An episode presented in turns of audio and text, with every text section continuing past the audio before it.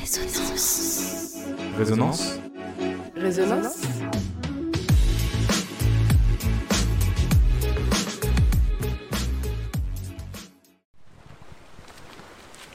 Séoul 1988. Claire Supio dispute à 20 ans ses premiers JO, accompagnée de Jacques Mélier, son coach et mentor. 33 ans plus tard, la nageuse de haut niveau se prépare pour les Jeux paralympiques de Tokyo. La maladie de Charcot-Marie-Tooth, maladie neurodégénérative qu'elle a développée, lui fait perdre la sensibilité de ses membres. Ce projet implique de nombreuses personnes, proches comme professionnelles. Nicolas, président d'Angers Natation, Antoine, son coéquipier, Maxime, son préparateur mental, et Marc, son frère, nous font vivre la préparation olympique à travers leurs regards.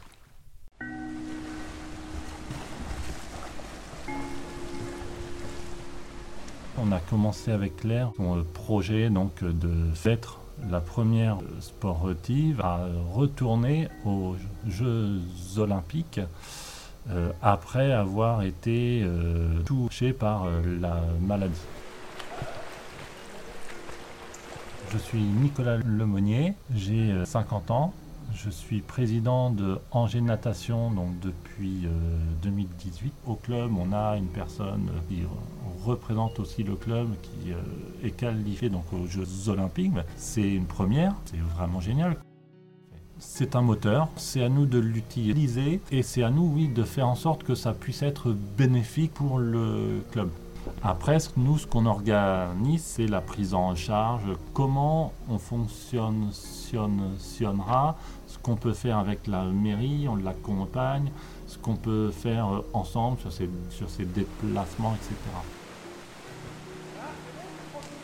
Si on n'a pas un club qui vous soutient, si vous ne trouvez pas euh, des gens qui vous aident, vous n'allez pas aller aussi haut. À nous aussi de faire en sorte que les adhérents de, de, de Angers Natation puissent vivre au travers elle justement ce rêve olympique. Moi je suis admiratif de tout ce qu'elle qu'elle fait hein, parce que c'est vraiment euh, en, en, termes de charge de travail, c'est euh, énorme. Stéphane Thierry, Antoine et Stéphane, Je m'appelle Antoine Roblé, j'ai 41 ans et je nage à Angers Natation depuis maintenant 4 ans. Avant je nageais, euh, je nageais dans mon coin, voilà, euh, tout seul. Euh, je me chronométrais déjà, mais dans mon coin. Je ne savais pas qu'elle nageait à Angers Natation, mais c'est en discutant avec son frère, donc Marc Supio, qui est également mon entraîneur, que rapidement j'ai compris qu'elle qu nageait sur cette même section. La dynamique du groupe l'aide énormément, elle, le dit. Et effectivement, quand on nage tout seul ou quand on nage à 4-5 dans les lignes de nage, ça n'a plus rien à voir. L'effort collectif permet quand même de se, je pense, se surpasser même à l'entraînement dans les temps qu'on doit obtenir. On est, happé par sa vague et si vous voulez, euh, euh, en dehors du fait que, que ce soit une nageuse de la section handisport, nous ce qui nous intéresse c'est toujours la, on va dire la valeur intrinsèque de la, de la performance. Euh, chez Claire, en fait, c'est un, un, combo, c'est un, un, tout. C'est-à-dire que vous ne pouvez pas vous empêcher de mettre les performances qu'elle réalise en lien direct finalement avec, quand même avec le handicap. C'est-à-dire qu'elle fait des temps avec son âge euh, et, et c'est exceptionnel. Claire, par rapport à son parcours, je ne sais pas si je me serais autant fait confiance dans, la, dans ma capacité à, à suivre ses, ses entraînements si j'avais pas eu son exemple parce qu'elle a la même pathologie, parce qu'elle n'a pas 20 ans non plus. Et en fait, vous vous dites, bon, bah, il y a quelqu'un qui a, qui a 40-50 ans, quelqu'un qui a euh, la même pathologie, au final, euh, elle est capable de suivre les entraînements. Donc, pourquoi pas moi quoi?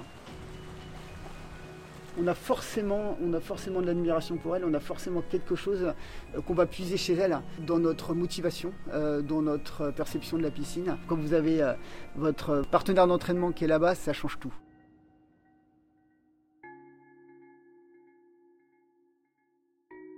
Claire, c'est une battante, hyper rigoureuse, elle est passionnée. C'est une source d'inspiration, Claire, pour tous les autres groupes.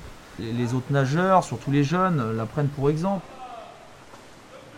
Moi, c'est Maxime Baudry. Je gère la préparation mentale, je gère la préparation physique. J'entraîne également Claire sur la partie dans l'eau, avec Marc, son frère, qui est également entraîneur. Là, on travaille tous les deux main dans la main sur la partie natation. On s'est rencontrés au bord des bassins il y a une dizaine d'années. Claire avait repris la natation en Andy. Et un jour, elle m'a demandé si j'étais intéressé pour collaborer avec elle. On est énormément autour du projet avec Claire.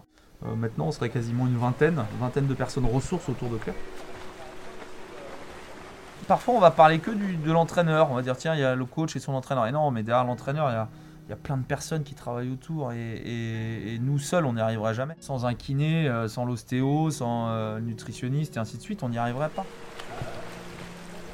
Claire a vécu une non-qualification pour les Jeux de Rio. Elle avait repris, euh, elle, il y a 6-7 ans déjà, l'entraînement. Ça ne s'est pas fait pour multiples raisons. Se dire, bah voilà, ça se trouve, euh, pour la deuxième Olympiade consécutive, je vais pas y aller. Pour elle, effectivement, c'est stressant de se dire, bah, ça m'est déjà arrivé euh, en 2016, euh, je suis pas à l'abri que malheureusement, euh, pour raison X ou Y, on me dise, ben non, là, là c'est pas possible. Le ticket est en poche, maintenant on peut travailler sereinement pour préparer ces jeux et non plus aller, euh, aller chercher la qualif où on sait que quand on va chercher la qualif, ben, on laisse de l'énergie. Ça vient pas par hasard, hein, la qualification, elle vient pas comme ça en claquant des doigts du jour au lendemain. On travaille sur un projet de, non pas de 6 mois, d'un an, on, travaille vraiment sur un projet de 4 ans. C'est du travail au quotidien, hein. elle en bave, euh, il y a des sacrifices, elle, nous aussi, parce qu'effectivement, des fois, euh, voilà, on prend sur notre temps personnel, mais c'est une passion avant tout.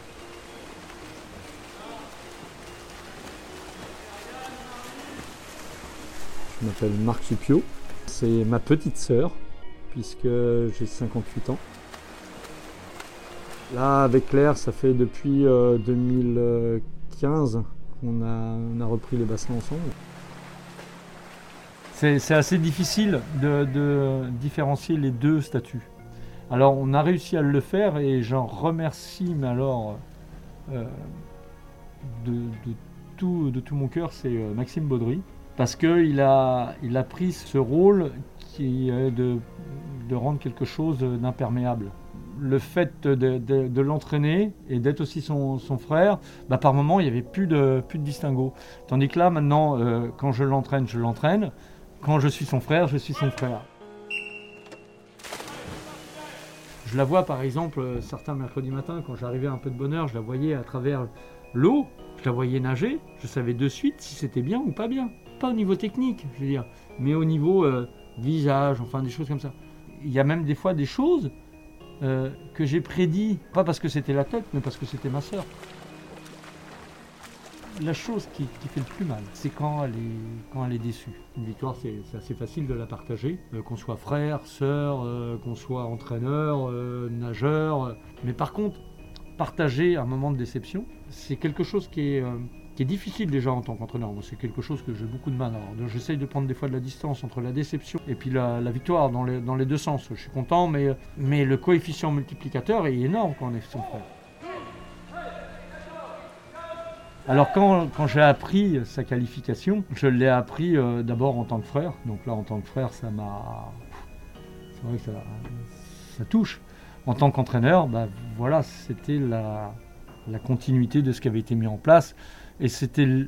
ça va paraître présomptueux ce que je dis, mais c'était légitime qu'elle le soit. La fierté du grand frère, le contentement de l'entraîneur.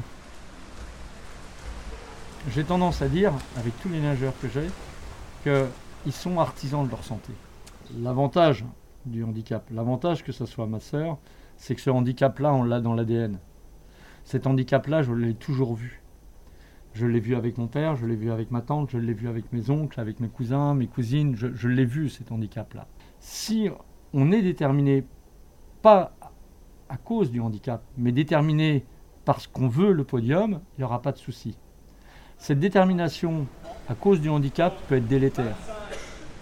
5 ans, 25, 6, 25, Le pacte qu'on a passé avec Claire, on commence en 2015, mais quoi qu'il arrive, on ne dépassera jamais l'intégrité physique.